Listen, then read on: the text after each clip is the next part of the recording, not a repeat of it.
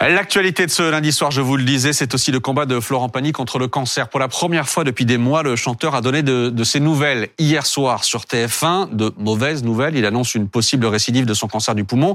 Il doit faire de nouveaux examens en France. Florent Pagny qui se livre très franchement, très librement. On va en parler dans une seconde avec nos invités. Alain Toledano, bonsoir, merci d'être là. Cancérologue et radiothérapeute, fondateur de l'Institut Raphaël. Et Jean-Pierre Pascolini, merci à vous d'être là également, directeur des programmes de la chaîne Mélodie. Vous connaissez la carrière et le personnage de Florent Pagny par cœur. Avant de vous entendre, le témoignage donc de Florent Pagny, c'est avec Justine Fontaine et Sophie Herbet. Un léger sourire en coin, Florent Pagny garde sa franchise habituelle pour annoncer la mauvaise nouvelle.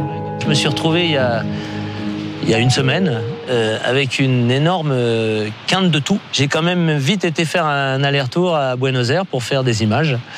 Et en fait, euh, eh ben les images, elles sont pas terribles. Donc, dans trois jours, je rentre à Paris. Et il y a un ganglion qui a fixé. Et ce qui fait que il y a des risques de métastase. Une annonce quasiment un an jour pour jour après la révélation de son cancer.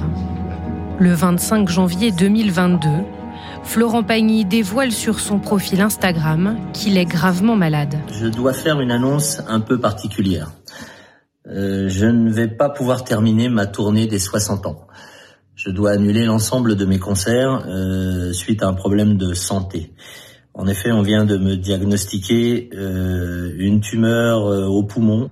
Le chanteur de 61 ans décide de ne pas laisser de tabou autour de sa maladie et des longs mois de traitement qui l'attendent. C'est vraiment très important pour les patients de ne pas se sentir isolés, euh, surtout qu'on sait que malgré tout, chaque maladie est différente d'un individu à l'autre, mais euh, les uns et les autres se rejoignent avec les, procédures de traitement, hein, l'immunothérapie, la radiothérapie, qui sont euh, assez superposables. Donc c'est une aide effectivement très importante et, et, et bravo pour en parler aussi librement, car ça aide énormément de patients. Après six mois de chimiothérapie, Florent Pagny revient sur Instagram, amaigri, chauve. Là encore, il choisit la transparence. J'ai un peu changé de look, euh, un peu obligatoirement, puisque c'est le traitement qui veut ça, mais ça va, je vais m'y faire et ça va passer. Euh, le protocole a plutôt bien marché, puisque dès les deux premières chimio, immunothérapie, euh, ma tumeur qui était grosse comme un kiwi s'est transformée en une noisette. Donc euh, tout de suite derrière, on a envoyé du lourd avec la radiothérapie et les chimios plus intensives. Quand tout ça sera un peu résorbé, on pourra savoir un peu plus les résultats, mais on a très confiance. Mais à l'automne, les médecins alertent de nouveau le chanteur. Quelques taches apparaissent au scanner. Ils lui conseillent de suivre un traitement d'immunothérapie. Mais l'artiste rêve de Patagonie il a vraiment envie de repartir. Il se pose un peu la question. Il dit là, j'ai trop besoin de m'éloigner des traitements, de, de, l'hôpital, de ces, toutes ces séances qui sont quand même très très lourdes, y, com y compris euh, psychologiquement. Donc il décide finalement de la jouer un peu rebelle. C'est ce qu'il explique. Il a toujours été un peu comme ça. Et il part en Patagonie euh, vivre avec sa femme et, ses enfants pour profiter de, de l'été, du printemps là-bas. J'ai trop profité de tout ça. Et les cinq mois. Euh peut-être que si j'avais été en France, euh, j'aurais peut-être pas ce ganglion qui apparaît comme ça. Et, si j'avais suivi le programme prévu, euh, peut-être c'est un peu de ma faute. À l'image de Florent Pagny, Céline Dion ou encore Justin Bieber ont récemment révélé au monde entier leur maladie. Une manière de contrôler leur communication. En fait, ça permet tout simplement de couper l'herbe sous le pied déjà à la presse people. Euh, une photo de Florent Pagny chauve euh, qui suit son traitement, elle vaut plus rien. Et puis, ils s'achètent une tranquillité en réalité. Voilà, c'est ça surtout. Ils vont, euh, ils sont exhaustifs, ils disent tout comme ça. Personne, aucun journaliste, aucune presse people ne va les fouiner dans leur vie personnelle. Et pour certaines célébrités, cette mise à nu est aussi le moyen de faire passer un message de prévention.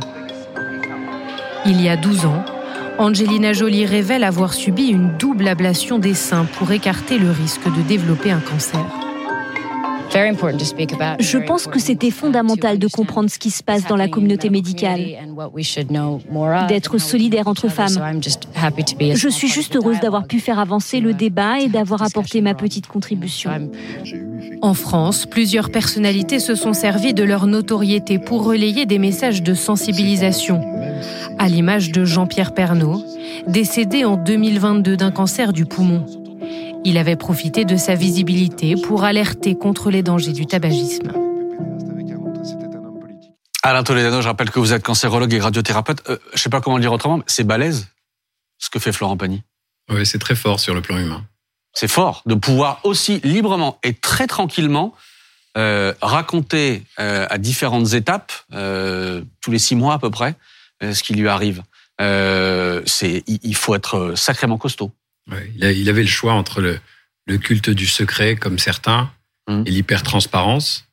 L'un et l'autre engagent et nous engage. Et là, il triche pas. Hmm. Euh, il y a toujours, euh, Jean-Pierre Pascolini, euh, la franchise qu'on lui connaît, etc. Et toujours ce petit sourire en coin qui, qui est jamais très loin avec Pagny. Même si là, dans l'interview d'hier soir sur TF1, il raconte, il dit le mot, la tristesse, etc. Évidemment, mais il y a toujours ce petit sourire en coin quand même. Il veut rassurer, je pense. Il veut se rassurer aussi. C'est vrai que c'est pas facile ce qu'il vit. Donc si en plus il plombe l'ambiance, ça va pas l'aider. Donc euh, c'est vrai qu'il est rock'n'roll. Il a toujours été rock'n'roll. C'était un chanteur qui a quand même débuté dans les années 80 avec son blouson de cuir et puis sa liberté de penser. Il a mhm. souvent chanté des textes en, en, en étant très libre. D'ailleurs là, il le reconnaît dans ce message qu'on a entendu hier. Il dit oui, j'aurais dû être plus prudent, j'aurais dû faire ça. Mais il a toujours un peu fait les choses euh, qu'à sa tête, comme un rebelle. C'était un sorte de James Dean, euh, Florent Pagny. James Dean de la chanson française. Oui, un peu quand même, un peu. On n'en a pas eu beaucoup des comme ça, des, des révoltés, des rebelles euh, depuis tout petit, depuis son enfance. Euh, il est sorti de, de, son cocon familial où il chantait du Luis Mariano parce qu'il chantait très bien quand il était jeune. Et il a débarqué à Paris. Il a fait plein de petits boulots. Il a été serveur dans une boîte gay euh, où Besnéard l'a repéré mmh. pour faire un peu de cinéma. Après, il est devenu chanteur. Dès sa première chanson, il parlait de drogue, n'importe quoi. Son premier tube, c'est une chanson où il parle à un copain qui est drogué. Mmh. Donc, ça, ça a été un chanteur on dit c'est de la variette, mais c'est un chanteur quand même social, sociologique, qui mmh. raconte un peu notre époque. Châtelet-Léal, ça raconte notre époque. Et là, ça poursuit ça, d'une certaine manière. Le fait d'amener aussi ce sujet-là médiatiquement et de dire, bah oui, écoutez, euh, j'ai un cancer, on va en parler, il n'y a pas de problème, allons-y, parlons-en. Il, poursuit un peu ça. c'est vrai que c'est un peu la suite logique de, de, la jeunesse qui, qui, qui l'a connu, euh, qui se baladait dans Châtelet-Léal, et il le chantait très bien. Et aujourd'hui, cette jeunesse, elle a comme lui vieilli, elle a peut-être fait des erreurs, euh, elle a peut-être euh, un peu abusé de certaines choses et aujourd'hui il le raconte. Euh, il raconte où il en est après ses abus. Alain Toledano, ce que raconte Pani, il raconte les différentes étapes de sa maladie, et il, raconte des, comment dire des états et des étapes que tous les patients atteints de cancer traversent. Euh, il raconte, par exemple, le fait d'être euh, attentif à ses marqueurs, aux marqueurs du cancer, pour voir dans les analyses de sang si ça monte, si ça descend, etc. Euh, il s'accroche à des signes comme ça. Comment est-ce que vous, en tant que médecin, vous aidez les patients euh, dans ces étapes-là, qui sont un peu difficiles? Il y a toujours de l'angoisse, il y a toujours une épée de Damoclès. Comment est-ce que vous les aidez? Oui, alors la, le point commun pour tous les patients, c'est de devoir gérer l'incertitude mmh. et de devoir garder l'espoir. Donc lui va essayer de façon très pédagogique d'expliquer à quelle phase il se situe. Comme quand il parlait avec la référence euh, fruitière, mmh. tumeur qui ressemblait à un kiwi, puis une noisette. Voilà, donc il interagit avec son environnement, il, s'en nourrit et il a besoin de ne pas couper le contact, de ne pas être mort socialement. Mmh. Et d'ailleurs, il est bien vivant et très courageux. Donc c'est important cette vision pédagogique. Et il a besoin aussi d'être engagé, lui, et d'avoir des réponses. En fait, ce qui mine un peu tout le monde, c'est cette peur de l'inconnu, cette peur de mourir, cette peur de souffrir. Même si on peut guérir de certains cancers, c'est vrai qu'on a cette incertitude qui plane. Mmh. évidemment, il y a cette incertitude-là. Euh, il dit, euh, et là aussi, c'est quelque chose que traversent beaucoup de malades. Il dit j'ai fait tous les efforts que les médecins m'ont demandé de faire. Euh, il y a eu la radiothérapie, la chimiothérapie, etc. Et puis, à un bout d'un moment, c'était trop, j'ai eu besoin de, j'ai besoin de, d'autre chose et j'ai eu besoin d'ailleurs. Et il est parti en, Patagonie. Euh, ça aussi, c'est pareil, c'est classique. Le patient qui vous dit, ça suffit maintenant, docteur, je peux plus en fait, j'ai besoin d'autre chose. Ouais, il faut respecter parfois la temporalité du patient. Ensuite, bien comprendre que quand on a un cancer, toutes les maladies ne sont pas métastatiques. Mmh. Et vous avez des, des, cancers qui sont très localisés et des cancers qui ont atteint d'autres organes et qui peuvent les abîmer et gêner leur fonctionnement. Donc on est à des stades différents. Et parfois, on est dans des zones de transition où on peut se permettre et se donner le temps de refaire des réserves, mmh. de se ressourcer, de reprendre de l'énergie et de surveiller. Donc, il a lui-même euh, dit qu'à un moment, son traitement était terminé. Mmh. Et c'est important souvent de, de, de, refaire ses réserves. Bon, et, donc il est reparti en Patagonie. Euh, dans l'interview, on comprend qu'il en avait besoin, mais il dit bah c'était cinq mois en dilettante. Oui, c'est vrai que la Patagonie, ça a toujours été, quand il a eu des problèmes avec les impôts, pour tous les problèmes de sa vie, c'était le refuge. Ouais. C'était le pays de sa femme, de la mère de ses enfants. Mhm. Donc c'est vrai qu'il est tombé amoureux de cette euh, Argentine du Sud, qui est dans l'hémisphère sud. Donc l'été est inversé. Donc mhm. c'est vrai que là, euh, il a passé le printemps et l'été, qui pour nous était l'automne et l'hiver. C'était la belle saison là-bas. Il avait vraiment envie de partir. Mais il le dit dans l'interview. J'avais besoin de cet été, de cette. Oui, alors les gens n'ont pas forcément compris, mais on est dans l'hémisphère sud, donc euh, c'était l'été quand il est parti. Et là, il est rentré il y a quand même quelques temps maintenant. L'interview qu'on a vue hier, elle ne mmh. date pas d'avant-hier, hein, elle date de janvier.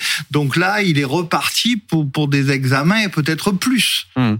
Hum. Donc c'est vrai que il est un peu comme Johnny Hallyday qui, qui, qui lui aussi a fait la tournée des vieilles canailles avec Eddie Mitchell, euh, Jacques Dutronc alors qu'il était malade. Ah, on parlera de l'exemple de Johnny tout à l'heure parce qu'il le cite évidemment dans l'interview Florent Pagny. Euh, Johnny en disant Johnny a chanté sous, sous chimio, peut-être que Peut-être que ça, ça, lui arrivera. Oui, c'est vrai. Et ça Piaf a aussi chanté très malade à la fin de sa vie. Ça, c'est les, chanteurs. Le seul moyen qu'ils oublient tout, mmh. c'est d'être sur scène et d'être avec le public. Là, ils arrivent à tout oublier, alors qu'un cancer, ça s'oublie pas facilement. Antonin, ce qu'il y a de, frappant dans le message qu'il adresse, et qui effectivement parle beaucoup à à tout le monde et notamment aux familles qui elles-mêmes sont confrontées à cette maladie. Et ce qui est très fort, c'est qu'en fait, il faut quand même se rendre compte que vous parliez de ses débuts. Et Florent Pagny, aujourd'hui, c'est une énorme star. C'est-à-dire mmh. que The Voice l'a rendu beaucoup plus populaire que ce qu'il était. Il touche un public aujourd'hui extrêmement large, mmh. beaucoup plus large que dans sa jeunesse, euh, et il remplit des dizaines et des dizaines de, de. Donc c'est vrai que quand il prend la parole de façon aussi directe, ce que Johnny faisait moins, d'une certaine façon. Ouais, c'est vrai. Florent Pagny, c'est The Voice, c'est les réseaux sociaux, c'est un lien direct avec euh, le public et avec les Français, notamment des, des, des, classes populaires. Et donc c'est pour ça que ça résonne très fortement et que d'une certaine façon, ce qu'il ce qu'il dit de son cancer en, en, disant bah il faut en parler, voilà, je suis comme tout le monde. Je pense que c'est un, enfin en termes de, de, de, de message pour, pour, pour les gens et pour les rassurer et pour s'associer d'une certaine façon à, cette levée de tabou, mmh. j'imagine c'est assez, euh, assez important euh, pour, pour, pour vous aussi, les professionnels. Bien sûr, il porte avec lui le combat de beaucoup de gens.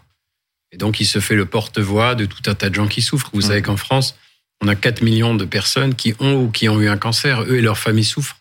Donc, c'est vrai que lorsqu'il y a une voix publique qui s'en empare et qui parle avec autant d'énergie, ça touche forcément. Hmm. Nora Alors, on sait que c'est la première cause de décès chez les hommes, la deuxième chez les femmes. Ça a tendance en plus à augmenter on est à quoi 400 000 cancers diagnostiqués par an. Euh, ce qui, m'intrigue, moi, c'est que finalement, euh, on a tous autour de nous des gens touchés par le cancer. Mmh. Peut-être même euh, avons-nous subi, nous, dans notre chair, un cancer. Ce qui est assez étonnant, c'est le tabou qui subsiste encore autour de cette maladie. On voit beaucoup de... Enfin, je, je parle sous votre contrôle, mais on a eu des publicités qui nous disaient vivement que ça devienne une maladie chronique. J'ai eu un cancer qui est l'équivalent d'un rhume. Voilà, on se projette un peu, mais on n'y est quand même pas encore. Oui, parce qu'il y a encore euh, la peur de la mort de façon sous-jacente. Si on en parlait en d'autres termes, parce que la plupart des cancers guérissent, eh ben on aurait effectivement à gérer l'incertitude et à bien comprendre que c'est des événements de vie chez beaucoup d'entre nous. Alors malheureusement, on guérit pas tout le monde, mais beaucoup de gens vivent avec et vivent longtemps avec. Mais le taux de guérison, justement, parce que on sait qu'il y a eu beaucoup de progrès qui ont été faits, et d'ailleurs, euh, en ce moment même, il y a des, nouveaux traitements là qui apparaissent et qui semblent extrêmement prometteurs. Le taux de guérison, ce type de cancer euh. Alors bien sûr, il y, a, le devoir de réserve pour Florent mais, en règle générale, en règle générale, en règle générale, il y a près de deux tiers des cancers qui guérissent très bien. Et puis vous déjouez tous les jours les, statistiques parce qu'on a des nouveaux traitements. Donc l'idée, c'est vraiment de garder l'espoir et la science avance. Mmh. Et puis c'est comme la graine et le sol. Vous prenez les, les mêmes graines, vous les plantez dans des sols différents et ça pousse pas pareil. Mmh. C'est un peu pareil pour le cancer. Je voudrais qu'on entende par rapport à ce dont on parle ce soir, notamment le tabou. Euh, je voudrais qu'on entende le docteur Simès, Michel Simès, euh, qui était tout à l'heure l'invité d'Alain Marchal et d'Olivier Truchot dans Story, euh, qui lui-même a été touché, a eu un cancer, a guéri de ce cancer, et voilà ce qu'il disait tout à l'heure. Effectivement, le fait que les, personnalités publiques se mettent à parler de, leur cancer est quelque chose de, j'allais dire, de, presque normal. Quand à chaque fois que je vois que quelqu'un est mort victime d'une longue maladie, on a l'impression d'être au XVIIIe siècle, quoi, avec euh, les maladies qu'on appelait vénériennes, vous savez, à l'époque où il fallait surtout pas le dire parce que c'était les maladies honteuses. Aujourd'hui, un cancer, d'abord, je rappelle à ceux qui nous écoutent qu'il y a 60% des, des cancers qui guérissent. hein, qui guérissent, c'est-à-dire qu'on ne refera plus de, qu'on ne mourra pas de, de ça, et qu'il est important de non pas banaliser, mais de faire en sorte que cette maladie soit une maladie comme une autre. Ouais, une maladie. On peut dire ça, une maladie comme une autre? Oui, on peut dire ça. À partir du moment où vous acceptez l'idée de tout faire pour que les gens guérissent vraiment. Et guérir, c'est quoi? C'est pas uniquement euh, détruire la maladie, c'est retrouver un état de bien-être euh, mental, social. Ça veut dire qu'il faut aider chacun à retrouver sa place dans mmh. la société. Il faut regarder ceux qui ont été malades comme des personnes et pas comme des malades. Donc il y a un effort collectif pour qu'on puisse guérir. Mmh. D'ailleurs, quand on parlait de banalisation de la maladie, c'est vrai qu'aux États-Unis notamment, on a entrevu euh, quelques stars américaines dans le sujet tout à l'heure. Aux États-Unis, c'est vrai que c'est extrêmement banal pour des stars qui aiment aussi maîtriser leur communication, peut-être encore plus qu'en France, de parler de, leur maladie, quelles que soient ces maladies qu'elles traversent. Donc il y a vraiment une communication qui est euh, très euh, régulée autour de ça. Et même on est à une étape peut-être ultime. On, l'a vu en voyant Angelina Jolie qui, elle, a fait une ablation préventive des seins. Parce qu'en fait, aux États-Unis, il y a euh, beaucoup de, enfin pas de stars d'ailleurs, de une certaine catégorie du public qui va faire des tests euh, génétiques pour voir si euh, on a des risques plus que d'autres personnes de développer telle ou telle maladie. Donc c'est euh, les stars en parlent en disant bah, j'ai décidé de faire là, ça marche pour le cancer du sein parce qu'il y a un gène très précis qui permet de détecter si on a plus mm. de risques de l'avoir. Mais c'est vrai que on en parle très librement aux États-Unis. Michael Douglas par exemple qui a été malade, qui a eu un cancer de la gorge, d'une certaine façon, il a aussi euh, poussé la, la, cause du papillomavirus et, euh, et comme à mettre le, le, la lumière sur ce sur ce cancer qui était peu connu en réalité. Et aujourd'hui, en France, euh, on vaccine maintenant les mmh. les enfants, les garçons euh, dès dès la cinquième. Le président l'a annoncé une généralisation de campagne de vaccination. Et en l'occurrence, le papillomavirus et ce cancer de la gorge lié au papillomavirus, avant Michael Douglas, mmh. on, on, en avait assez peu entendu parler. Michael Douglas est le patron de Publicis, Arthur Sadoun, patron d'une énorme boîte mondiale, une boîte de com mondiale, qui, il y a quelques semaines, a lancé ce programme euh, en français Travailler avec le cancer pour dire, écoutez, euh, c'est bon, on va arrêter les tabous. Maintenant, il faut être capable aussi de dire au boulot, bah, écoutez, j'ai un cancer, mais ça va aller, euh, je vais me soigner, et puis je vais garder mon poste, et puis je vais guérir, et puis je vais revenir, etc. Mais, mais, mais là aussi, on sent qu'il se passe quelque Est-ce que vous aussi, vous sentez qu'il se passe quelque chose autour de ça? Oui, et puis les gens manifestent bien l'envie d'être informés. C'est important. Alors, c'est important aussi de savoir que 40% des cancers sont évitables. Mm-hmm. Si on travaille sur l'alcool, le tabac, la mm-hmm. sédentarité, le surpoids, donc il faut informer là-dessus. Malheureusement, on a encore moins de 3% de nos budgets qui sont alloués à la prévention. Donc, il y a une culture commune vers plus de guérison, vers plus de prévention et surtout vers l'éducation des populations qui ne demandent qu'à comprendre. Mm. Euh, tu peux chanter sous chimio, Johnny l'a fait ce que se dit, euh, c'est ce que se dit Florent Pagny. Il a évidemment toujours ça en tête, Florent Pagny. Oui, mais il, a, il est bien entouré. Et ça, c'est important. On le sait dans toutes les familles françaises. Les gens qui ont des maladies de ce type, s'ils sont bien entourés, c'est plus facile. Il avait chanté une chanson, son dernier tube, il y a dix ans, Les murs porteurs. Les murs mmh. porteurs, c'est la famille. Et la famille, c'est important. Euh, je parle sous le contrôle de, de, du docteur qui est là. Euh, c'est vrai que cette chanson, Les murs porteurs, elle prouvait déjà que Pagny son envie d'aller en Patagonie, c'est aussi une envie d'être un être humain normal, quelqu'un qui a une famille, des enfants, et c'est pas quelqu'un qui a vécu dans les paillettes. Euh, et, et Pani, c'est quelqu'un d'un il avait d'ailleurs fait un album qui s'appelait Rester vrai. Mhm. Il a toujours été vrai. Et, je pense que ça l'aide beaucoup. Sa femme est un bloc, mais sa femme est une femme d'une force, d'une personnalité exceptionnelle. Donc je pense que, que les gens qui ont des maladies, ça doit les aider énormément d'avoir un, entourage solide. Et je voudrais commenter les toutes dernières photos de Florent Pagny qui datent d'aujourd'hui. Il était au, défilé Stella McCartney euh, et d'après les, informations que nous donne son entourage ce soir, Florent Pagny va bien. Euh, c'est ce que c'est ce que nous dit son, son entourage. Euh, il y a quelque chose dans son interview qui, qui revient en permanence, c'est peut-être, peut-être. Il y a beaucoup d'incertitudes, évidemment, vous le disiez tout à l'heure, docteur. Et, lui, le, voilà, le verbalise comme ça en disant peut-être, peut-être, peut-être. Et peut-être aussi, c'est ce qu'il dit, que si j'avais fait euh, ce que m'avaient dit les médecins, l'immunothérapie, euh, en plus des rayons, de la chimie, etc., peut-être que euh, il n'y aurait pas cette possible récidive. Euh... C'est de ma faute même, c'est un peu de ma faute. Exactement, dit exactement, c'est un peu de ma faute. C'est peut-être un peu de ma faute, c'est ce que dit Florent Pagny. Comment est-ce qu'on accompagne ça aussi et ce sentiment-là qui est difficile à gérer aussi pour les, pour les, les patients? Ouais, L'idéal, c'est quand même de, de, de, détacher tout le monde du sentiment de culpabilité. Parce qu'autrefois, la maladie était vécue comme une punition divine pour expier mmh. ses fautes. C'est pas de la faute de quelqu'un s'il est malade. Après, il a été euh, accompagner et si le traitement était interrompu, c'est que c'était une option envisageable. Malheureusement, on est encore dans cette incertitude. Et devant toute image, euh, devant tout symptôme, on doit explorer. Mhm. C'est la démarche classique. Euh, tout le monde passe par là. Parce qu'en fait, on gère le risque, mais on, gère aussi la, on gère la perception du risque. Mhm. Donc, il apprend à vivre avec sa maladie et j'espère pour lui que ça ira. Et de toutes les façons, il a une très bonne équipe qui saura réagir. Mhm. depuis tout à l'heure, on parle de, de ce tabou qui est en train de se lever et puis de ces stars qui témoignent. Est-ce que vous, vos patients, vous en parlent de ces stars-là, euh, de ces témoignages-là Et qu'est-ce qu'ils vous en disent? Oui, forcément. C'est le système de la solidarité. On est solide tous ensemble. Il y a une interdépendance entre nous. Ça valorise la solidarité et cette manière qu'on a d'engager son public, de créer des liens. On vit aussi affectivement. La médecine, elle nous assène une certaine rationalité, mais on vit de façon émotionnelle avec nos affects. C'est vrai que qui mieux que les artistes portent les affects et donc beaucoup de gens s'identifient.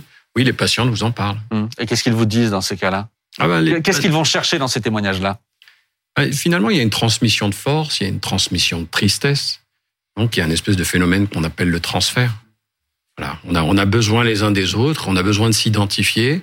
Et je pense qu'il y a plein de gens qui attendent des nouvelles. Mmh, qui attendent des nouvelles. Euh, Pani est donc en France.